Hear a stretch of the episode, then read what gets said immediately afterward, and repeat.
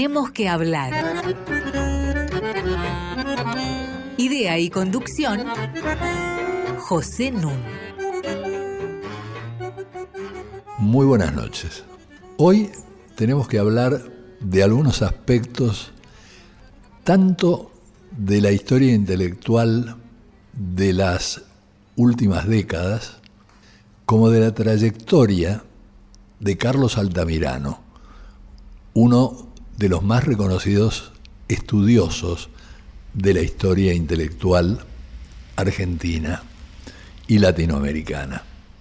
Muy buenas noches, Carlos, ¿cómo estás? ¿Qué tal, Pepe? Dándote la bienvenida a un programa en el que ya estuviste otras veces. En una ocasión hablábamos de cambio cultural, en otra ocasión con Adrián Gorelic comentábamos el libro que ustedes coordinaron, La Argentina como Problema. Carlos Altamirano, egresado de la Facultad de Humanidades de la Universidad del Nordeste, es profesor emérito de la Universidad Nacional de Quilmes, investigador del CONICET, dirigió el programa de Historia Intelectual, precisamente en la Universidad de Quilmes, y es autor de muy diversas obras. Peronismo y cultura de izquierda, para un programa de historia intelectual.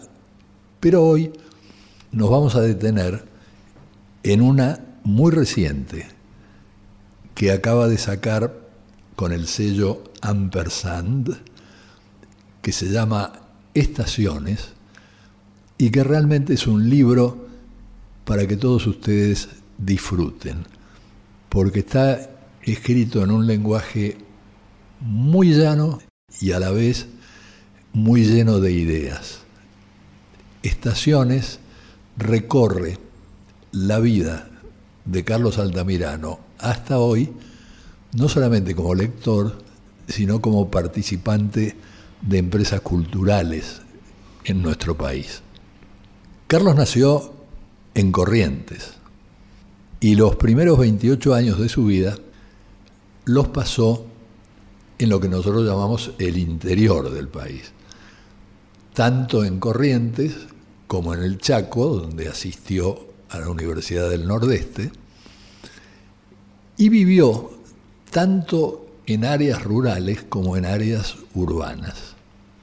Yo creo que la dicotomía centro-periferia, en este caso no se aplica demasiado bien, porque ciertamente hay un centro que es la capital federal, que es Buenos Aires, pero hay una semiperiferia, digamos, en que uno incluiría sin duda a Córdoba, a Mendoza, a Santa Fe, y después vendría lo que se llamaría la periferia, que serían justamente lugares como Corrientes, como Chaco, entonces mi primera pregunta, y que tiene que ver además con tu experiencia personal, es, durante esos 28 años de vida, ¿cómo pudiste construir un cierto proyecto intelectual en esos medios? ¿Cómo se hace? ¿Qué características tiene? La idea de que yo hubiera construido un, un proyecto intelectual es algo que aparece cuando uno mira de ahora hacia atrás, ¿no? Exacto.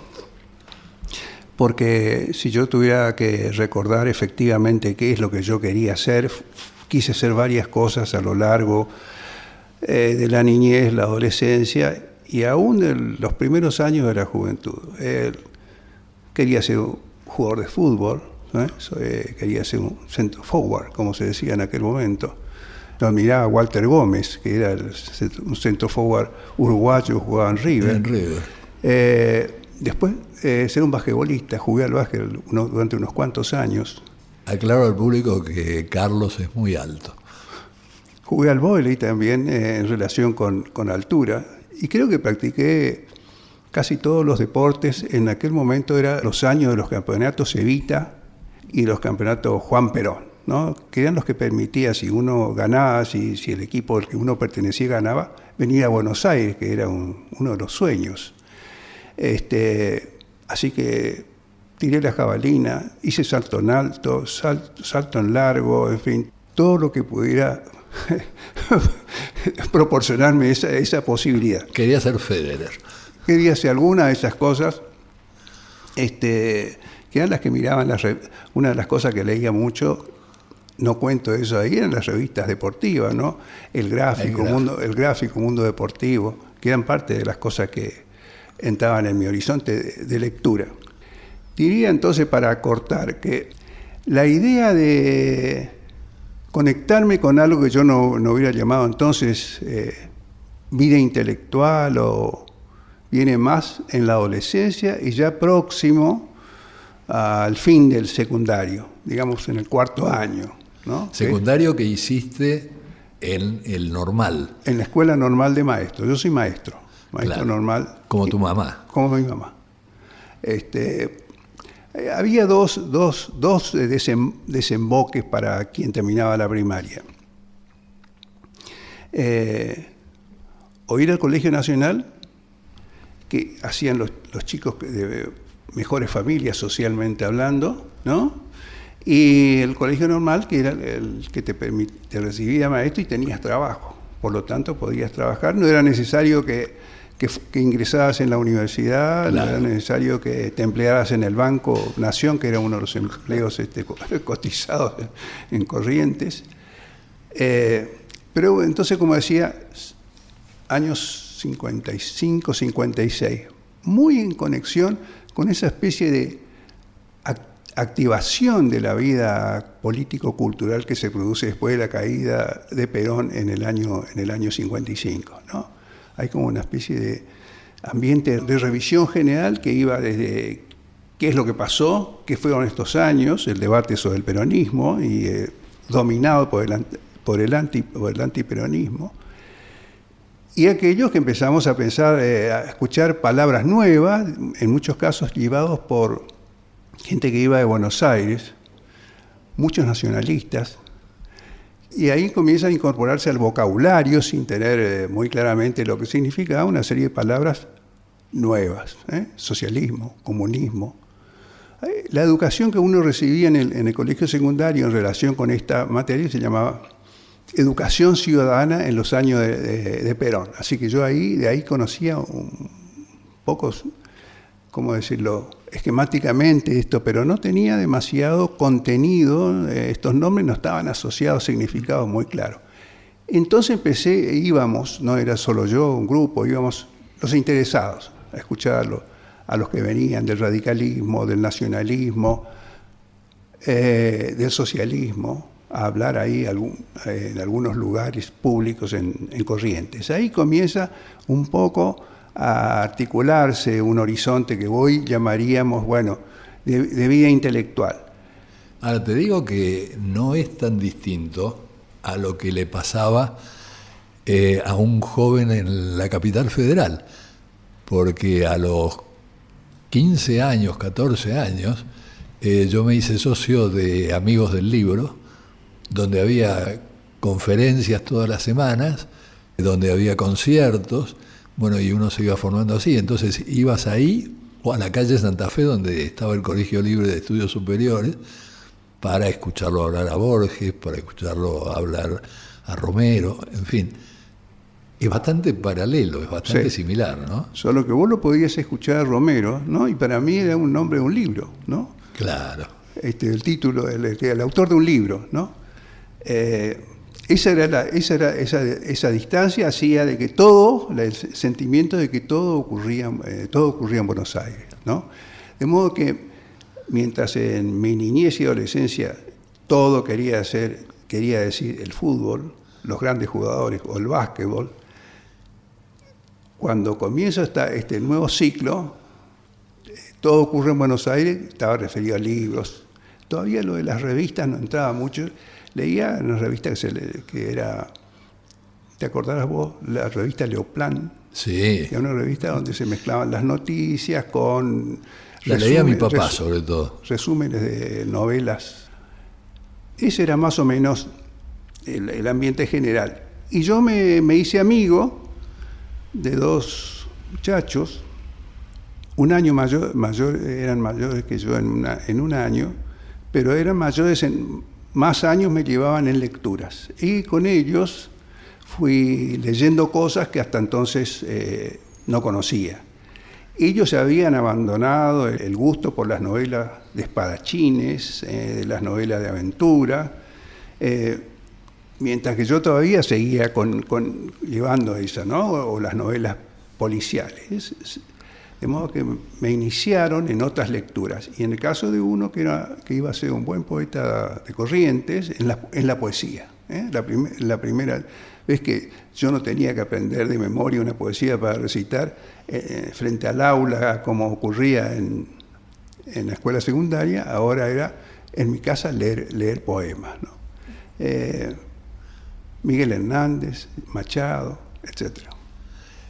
Vamos a hacer la primera pausa musical del programa y lo vamos a hacer dándole lugar a una exquisita intérprete portuguesa que hace poco anduvo por Buenos Aires participando en un festival de jazz, porque tiene una flexibilidad enorme en la elección de su repertorio.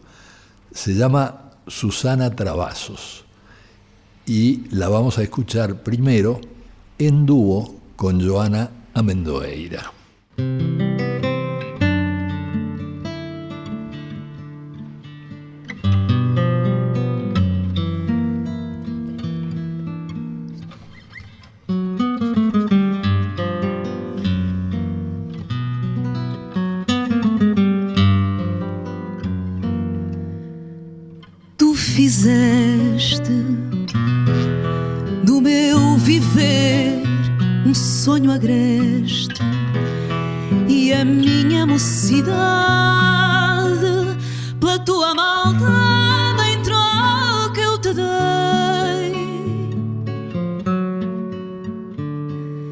Querias mais, mais que o corpo e a alma, mais que a paz e a calma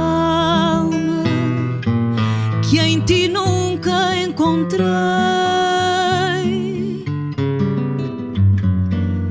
Dia a dia, em vez do amor, a nostalgia. Que ao fim de tantos anos, queres mais desenganos de volta ao meu lado. Não posso esquecer que é já tarde demais para te querer. Como carta que rasgas sem ler, rasga o passado.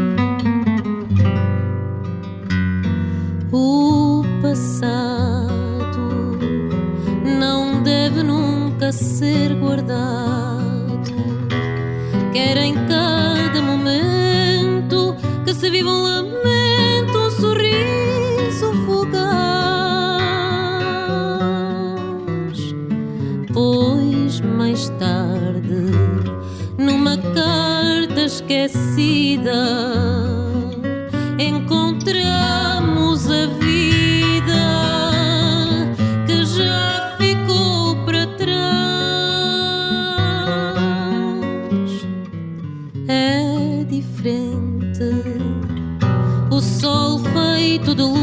jardín.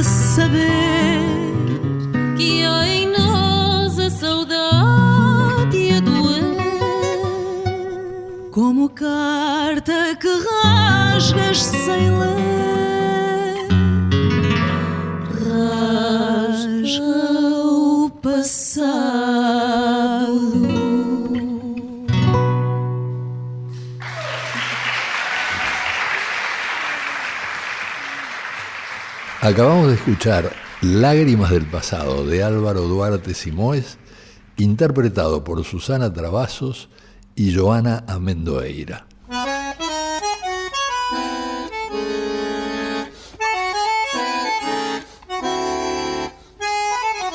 Seguimos con José Nun.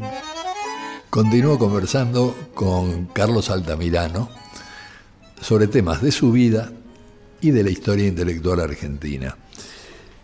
En su libro Estaciones, Carlos distingue tres modos de lectura. La lectura de entretenimiento, la lectura culta y la lectura docta. Partimos de ahí, ¿nos explicás la diferencia?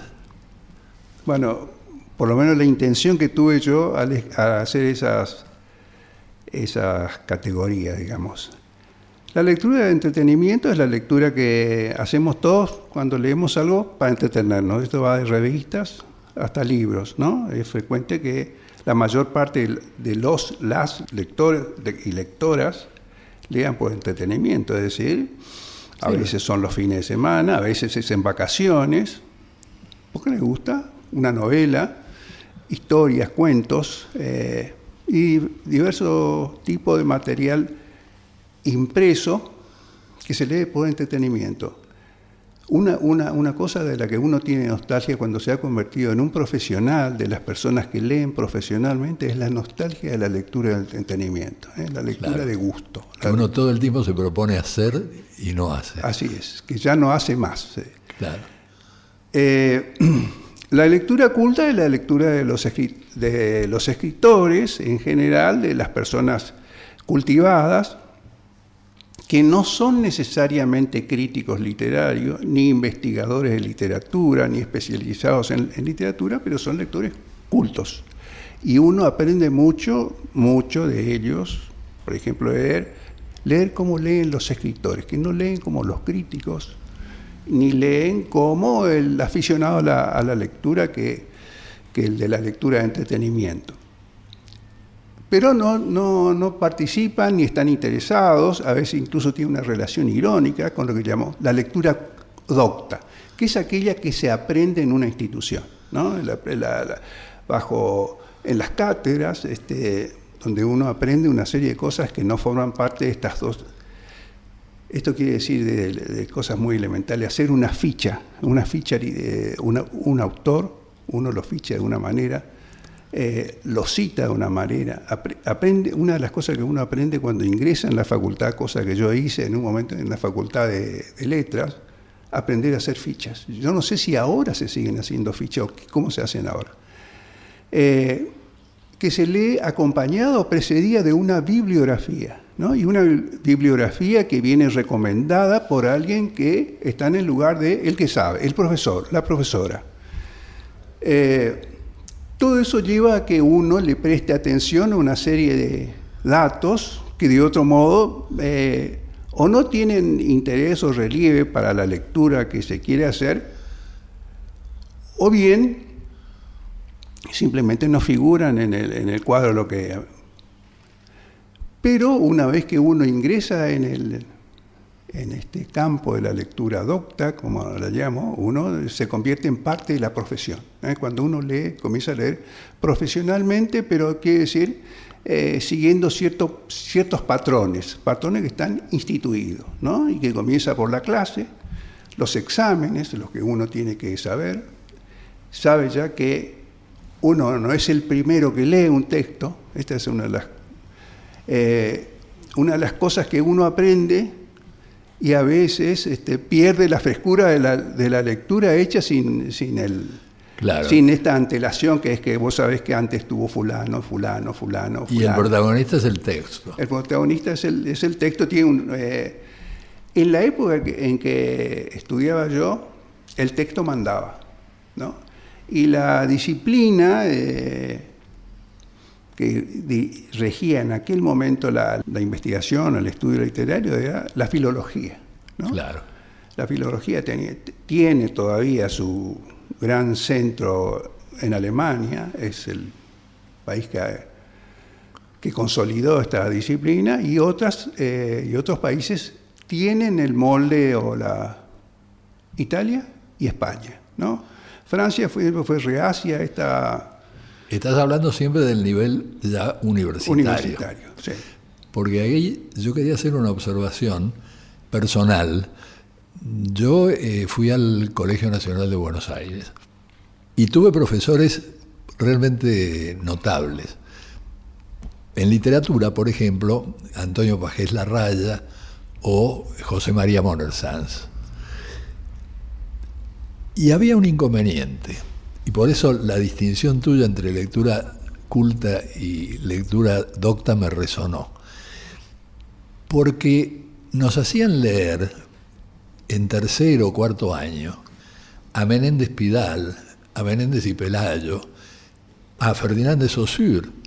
Me acuerdo que un año Pajés Larraya dedicó todo el año a la lectura de las cuatro obras de Shakespeare más importantes. ¿Cuál es el inconveniente que yo le veo a esto? El inconveniente es que años después, cuando me hablaban de Saussure, yo ya, yo ya conozco, pues ya, lo, estudié en el secundario. O cuando me hablaban de Shakespeare, todo un año dedicado a leer Hamlet, a leer... Pero me daba cuenta después, con el correr de los años, que el que había leído eso era un adolescente que no estaba en condiciones de asimilar esa lectura docta. Y al revés, quedaba como vacunado mal, porque después no quería volver a leerlo porque suponía que ya lo había leído. Digo, me parece que es una distinción que vale la pena la que vos estás haciendo. Es cierto que puede llegar a producir algo así como una insensibilidad respecto de la relación con él o los, o los textos. Pero uno aprende cosas que no aprendería de otra manera. Uno preguntarse, pero es importante para la lectura, eso sería discutible. ¿no? Claro. Quiere decir que uno, yo hoy hablaba de la lectura de los escritores, cómo leen los escritores, qué leen, en, eh, que muchas veces leen buscando un tono para sus propias creaciones. Un tono, ¿cómo es el registro en el que debo escribir esto? o cómo ha resuelto eh, Proust esta cuestión, cómo ha resuelto Hemingway. Eh, que hay una serie de cosas que uno no se pregunta eh, cuando lee como crítico, sea un crítico solo como persona culta o una persona de, la crítica erudita. pero, por ejemplo, yo sé que por ejemplo, aprendí mucho, un, gran libro, uno de los grandes libros que leí en mi vida es el, libro de Erich Auerbach, que se llama Mímesis, la representación de la realidad en la literatura occidental. Bueno, no hubiera podido aprender eso fuera de este texto, que no es un texto exclusivamente universitario, pero que en general se conoce por la vía de la, por la, vía de la, de la universidad. Pero he aprendido de la lectura de Borges también, ¿no? que no, es, no pertenece a este, a este tipo de, lectura, o de, o de Bianco, de, los, de estos lectores cultivados, como digo yo.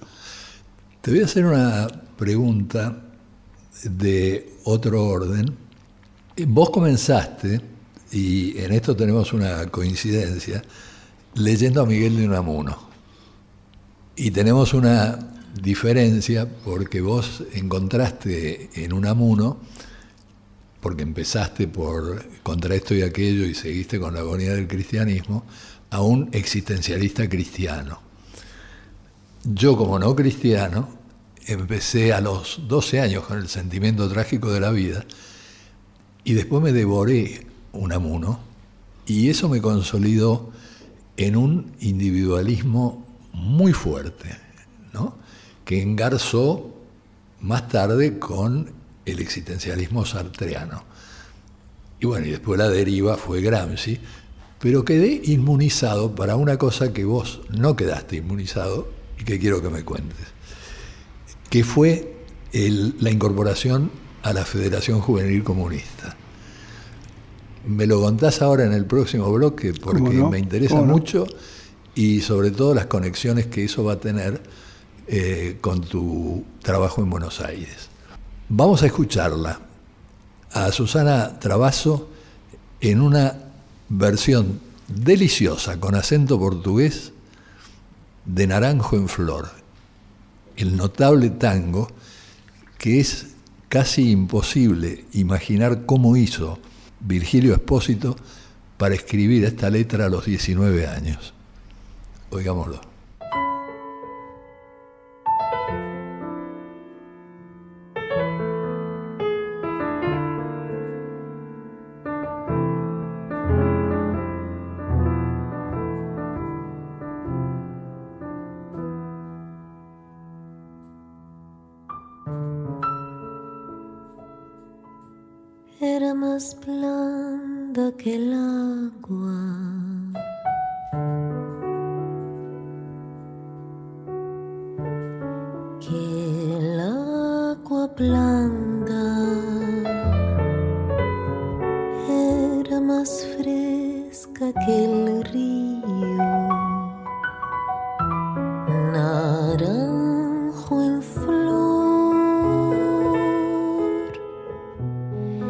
En esa calle de estío,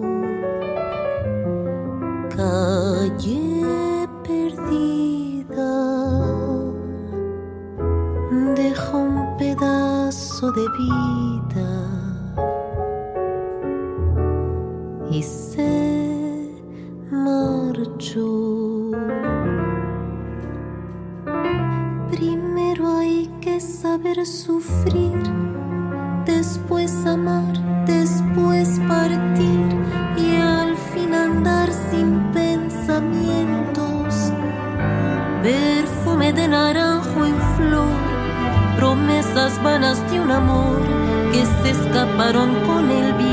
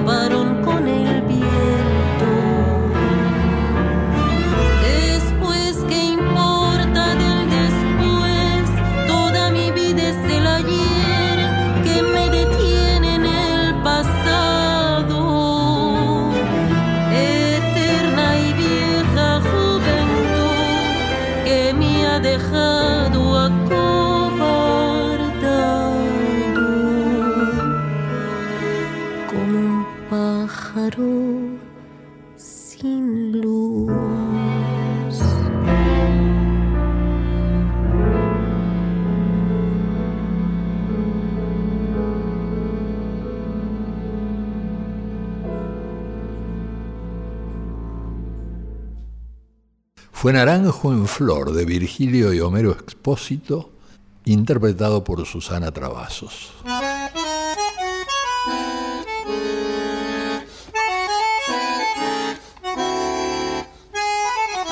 Seguimos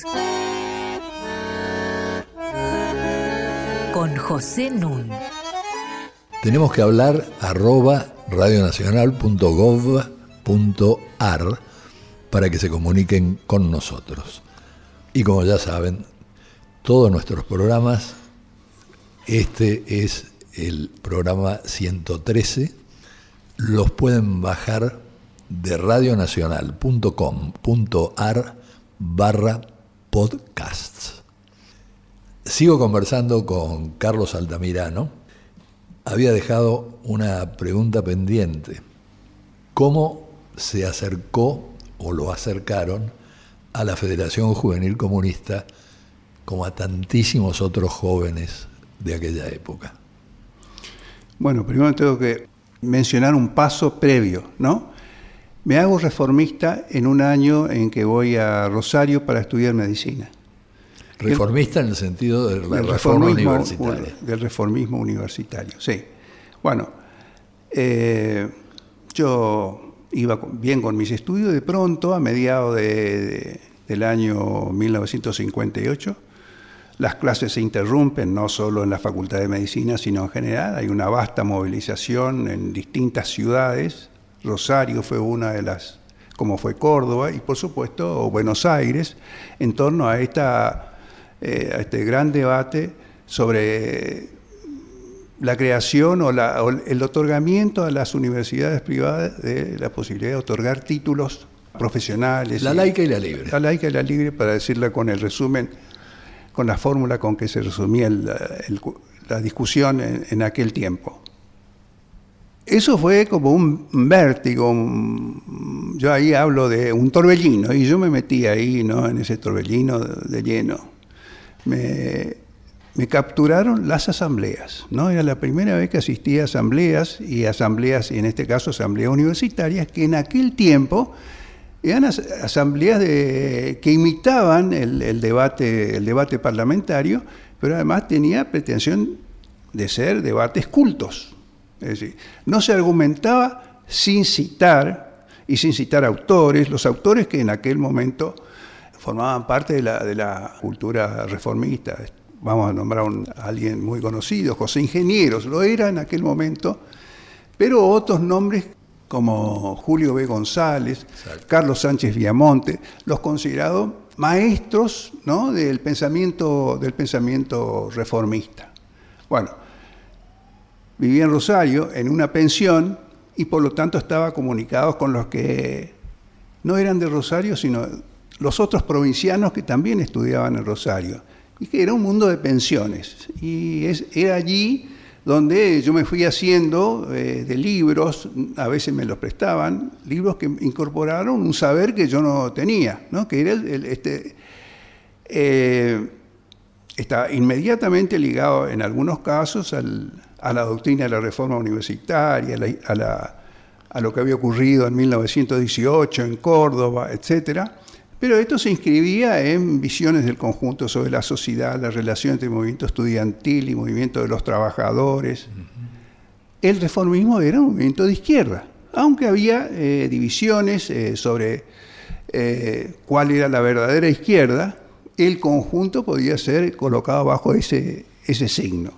Eso fue acercándome insensiblemente ¿no? hacia, hacia, hacia la izquierda, sin que yo lo pensara, en el sentido de que no iba en, enteramente consciente de que marchaba en esa dirección, pero poco a poco escuchaba también los nombres de los fundadores del pensamiento marxista, esto es Marx, Engels, y eso no dejó de, de tentarme y comencé a leer libros que a veces me prestaban, discutía con otros que tenían más este, competencia que yo en el discurso de estos, digamos, estos saberes, ¿no? Bueno, y me las arreglé para hacerme estos libros, hacerme este saber. Me acuerdo que una vez tuve una discusión con un muchacho que era del Chaco, me llevaba unos años y me ganó por completo él, ¿no? Yo todavía tenía un amuno, bueno, ese tipo de cosas, no, sé cómo se enganchaba muy bien con el discurso reformista,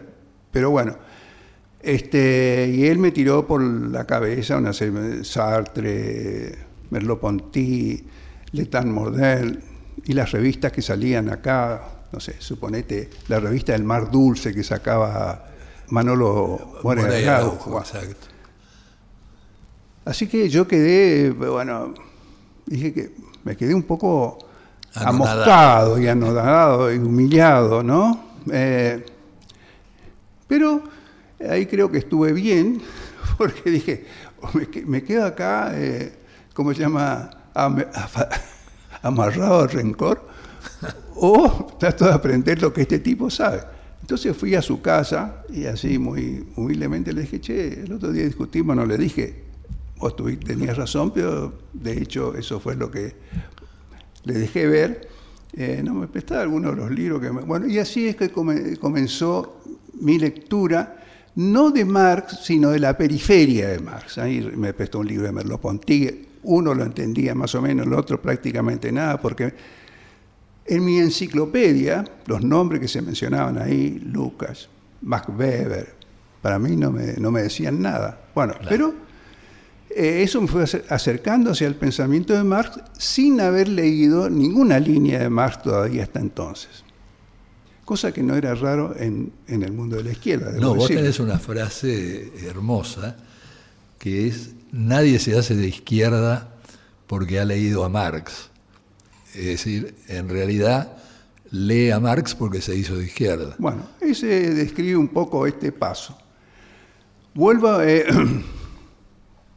no podía seguir, rendí finalmente una materia, pero eran dos.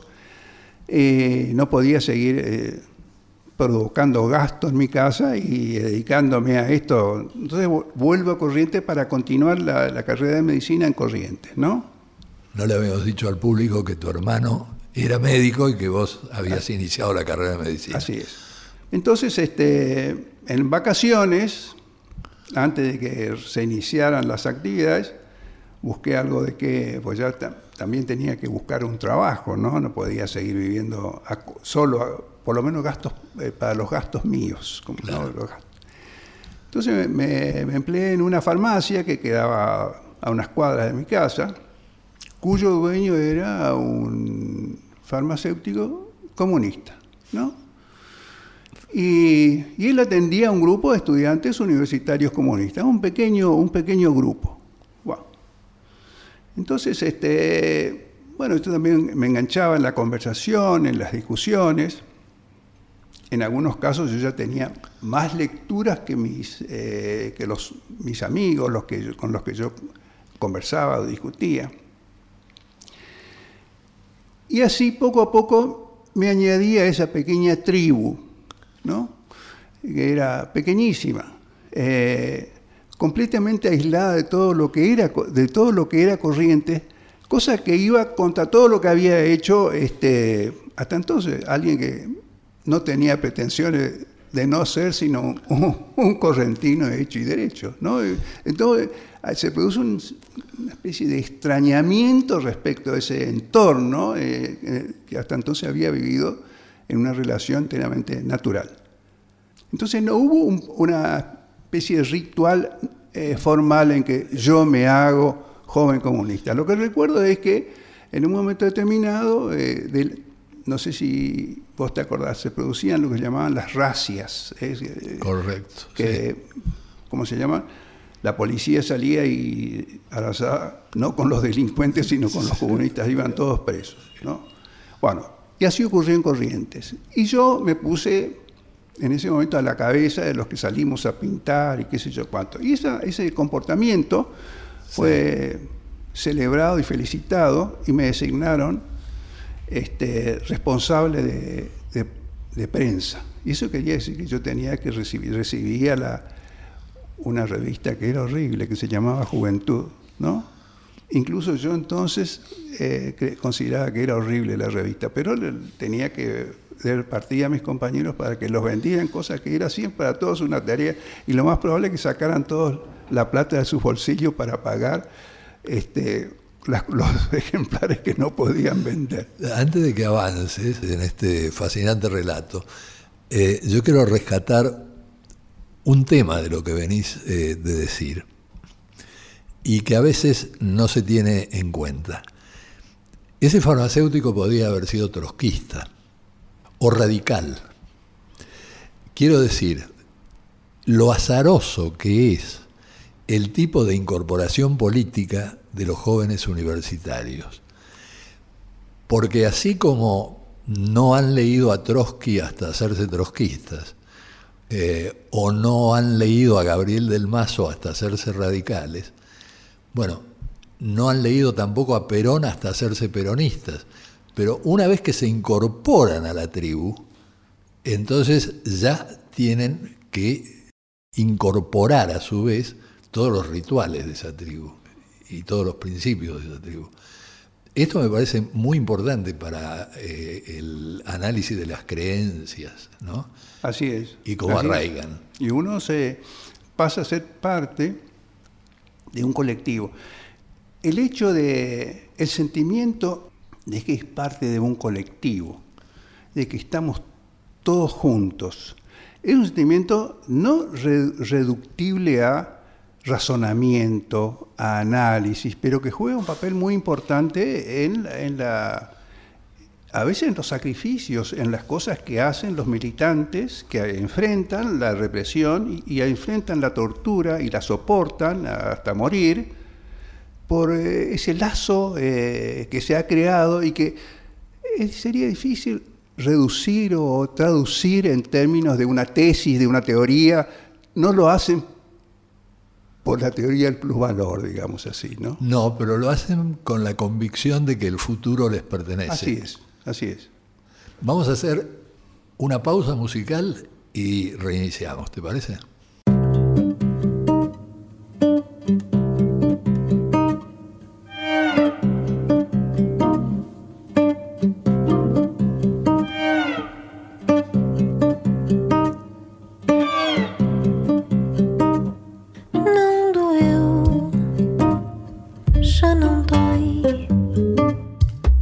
Passou, já foi.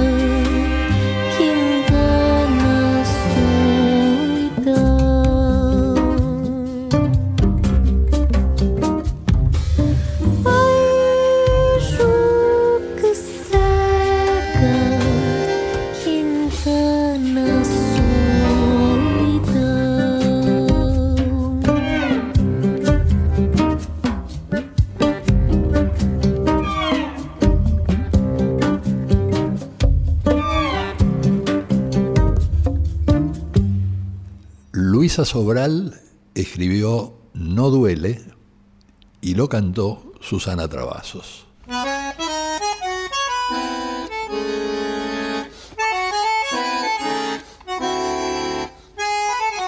Seguimos con José Nun. Estoy conversando con mi amigo Carlos Altamirano acerca de su trayectoria y de la historia intelectual argentina de las últimas décadas.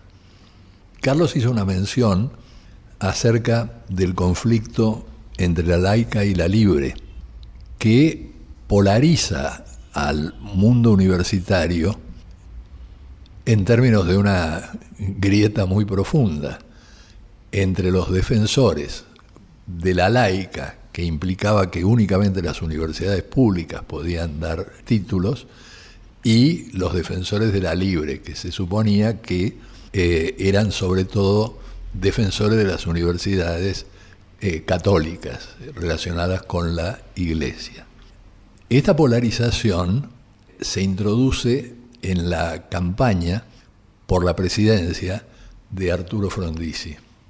Yo era, eh, por esos años, presidente del Centro de Estudiantes de, de Derecho y formamos el movimiento Frondizi Presidente. Y me acuerdo que yo lo encabezaba y mi segundo era Arturo O'Connell, que era miembro de la Federación Juvenil Comunista. Rogelio Frigerio, asesor de Frondizi, dirigía una revista que se llamaba ¿Qué sucedió en siete días? Y aparece ahí un reportaje a Frondizi en que Frondizi se pronuncia por la libre, para escándalo de todos los reformistas que estábamos por la laica. Entonces yo pido rápidamente una entrevista con Frondizi.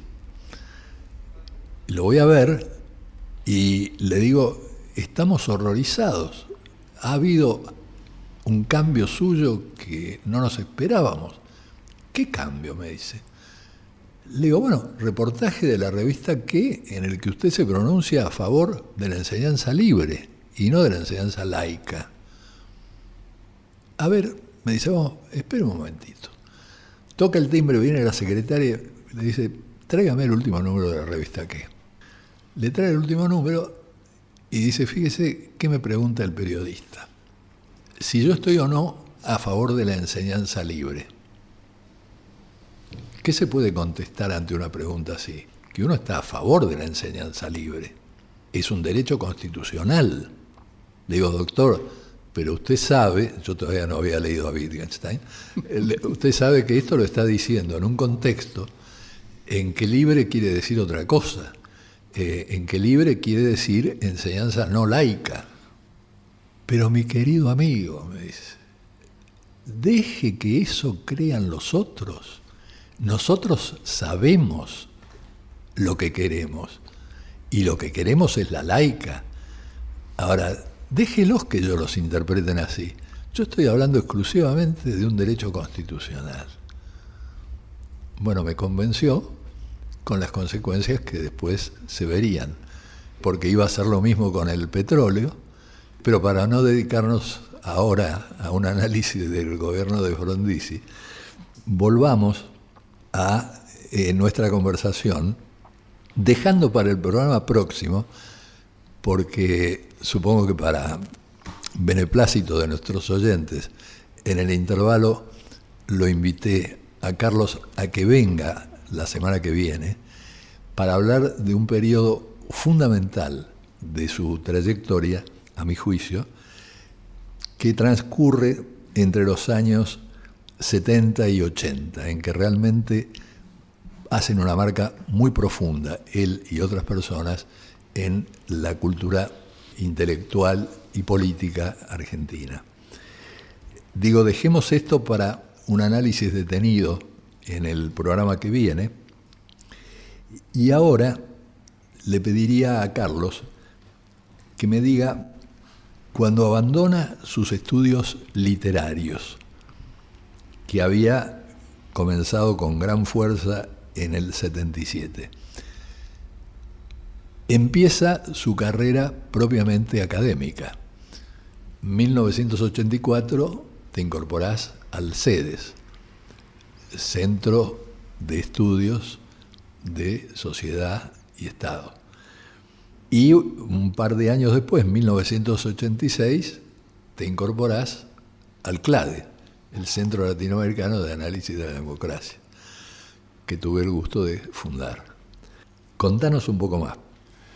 Eh, bueno, como dice, creo que en todas estas, a lo largo de esta conversación, siempre doy un paso, un paso eh, atrás para decir de dónde comenzó, dónde comenzó esto. Eh, yo lo conocía Marcelo Cavarossi de antes de que se produjera el, gol- el golpe de Estado. Nos habíamos cruzado porque él estaba casado con eh, una militante del partido en el que, en el que, yo, en el que yo estaba, llamada Beat- Beatriz Smuckler. Y así nos conocimos y charlamos. Pasó el tiempo y un día del año 83. Claro. 83. O sea que estamos hablando de la última dictadura. de la militar. última dictadura. Pasa que ha habido, tan- ha habido tantas dictaduras. ¿no? Claro. Bueno, eh, y entonces, bueno, nos pusimos a charlar así en un pasillo del CEDES, donde habíamos constituido con un grupo, Oscar Landi, Oscar Oslak, lo que llamábamos el Club del Sábado. Y nos reuníamos los sábados para leer o discutir textos. Eh, a veces eran trabajos de los miembros del, del grupo, a veces eran libros o capítulos, eran, eran más bien capítulos de libros para eh, reflexionar en torno a la, a la cuestión democrática por un lado, y pero por otro lado también sobre qué estaba ocurriendo en las ciencias sociales. Esta eran, Todos eran los, y así que ahí lo, así lo encontré a, a Marcelo Cavarossi, y entonces me dijo, ¿y, y qué estás haciendo? Entonces me dijo, te quiero pedir una cosa, que eh, ¿no escribirías algo sobre la izquierda? Pues yo lo necesito como un insumo para un trabajo que, que estoy haciendo y te voy a pagar, por supuesto, por esto. Era la primera vez en mi vida en que alguien me ofrecía algo que, por la cual me iban a pagar. Bueno, no sé cuántos días pasó y yo llevé lo que iba a ser el núcleo de un proyecto posterior sobre peronismo y cultura de izquierda, ¿no? Pero en aquel momento estaba centrado sobre la izquierda, pero ya de qué, de qué manera la cuestión peronista se va a convertir en, un reorganizador de los debates de la izquierda. Entonces escribí algo, un artículo, eh, pasaron los días y él me llama. Y que había leído el trabajo, entonces me dijo, te quiero invitar, no, no, no tendrías ganas de venir a una reunión eh, que se va a hacer en, en Río de Janeiro con cientistas políticos. Entonces eh, salió bien aparentemente la cosa y Cavarossi me dice a la vuelta, ¿por qué no te presentás a- para una beca del Social Council? ¿no? Con un proyecto. Para entonces yo no sabía qué era un proyecto, ¿no? en el sentido que me- del que él Formal, que- sí. en que me estaba hablando, un proyecto. Entonces me acuerdo que le pedí ya no eh, a Luis Alberto Romero. Le dije, ¿cómo es eso de un proyecto? Mirá, te voy a prestar uno. Me prestó una cosa que él tenía hecha y yo diría que copié, excepto en, los- en lo que hace a los contenidos, más o menos el desarrollo que él, las partes, qué sé yo. Bueno, y, eh, y Cavarossi me dice, yo voy a ser uno de tus presentadores, eh, va- vamos a ver si, si, si hay otros, no sé. Y creo que ahí intervino Jorge Balán. Así me comenzó mi carrera académica. Bueno, eh, carrera académica que iba a culminar con tu eh, estudio de la historia intelectual. de la historia intelectual. Eh, no, no tenía, eh, es- no, no existía para mí ese término en la cabeza, sino en, todo caso podía hablar de una historia intelectual, pero en el sentido convencional. No que definiera un campo de estudios, este, el debate que acompaña ese campo de estudios, que era un hecho que para la- las culturas de donde provenían mi cultura, la francesa Y la italiana no tenía, este, este, el campo de la historia intelectual no tenía ciudadanía, digamos. ¿no? Claro. Y en cambio estaba muy bien eh, instalado, con una larga tradición, en Estados Unidos y en Inglaterra. Así que Bueno, vamos a tener que avanzar sobre esto en la conversación la próxima vez. Dejo pendiente el hecho de que yo lo invité en su momento tanto a Carlos como a Beatriz Arlo y le dimos forma a la primera maestría en Sociología de la Cultura y Análisis Cultural que tuvo el país. Pero de todo esto y bastante más hablamos en el próximo programa. Ahora se nos acaba el tiempo y solo me resta agradecerle muchísimo a Inés Gordon por la producción, a Walter Danesi por su aporte técnico y a Diego Rosato por la edición del programa. Y recordarles a ustedes que, como decía Wimpy, que todo sea para bien.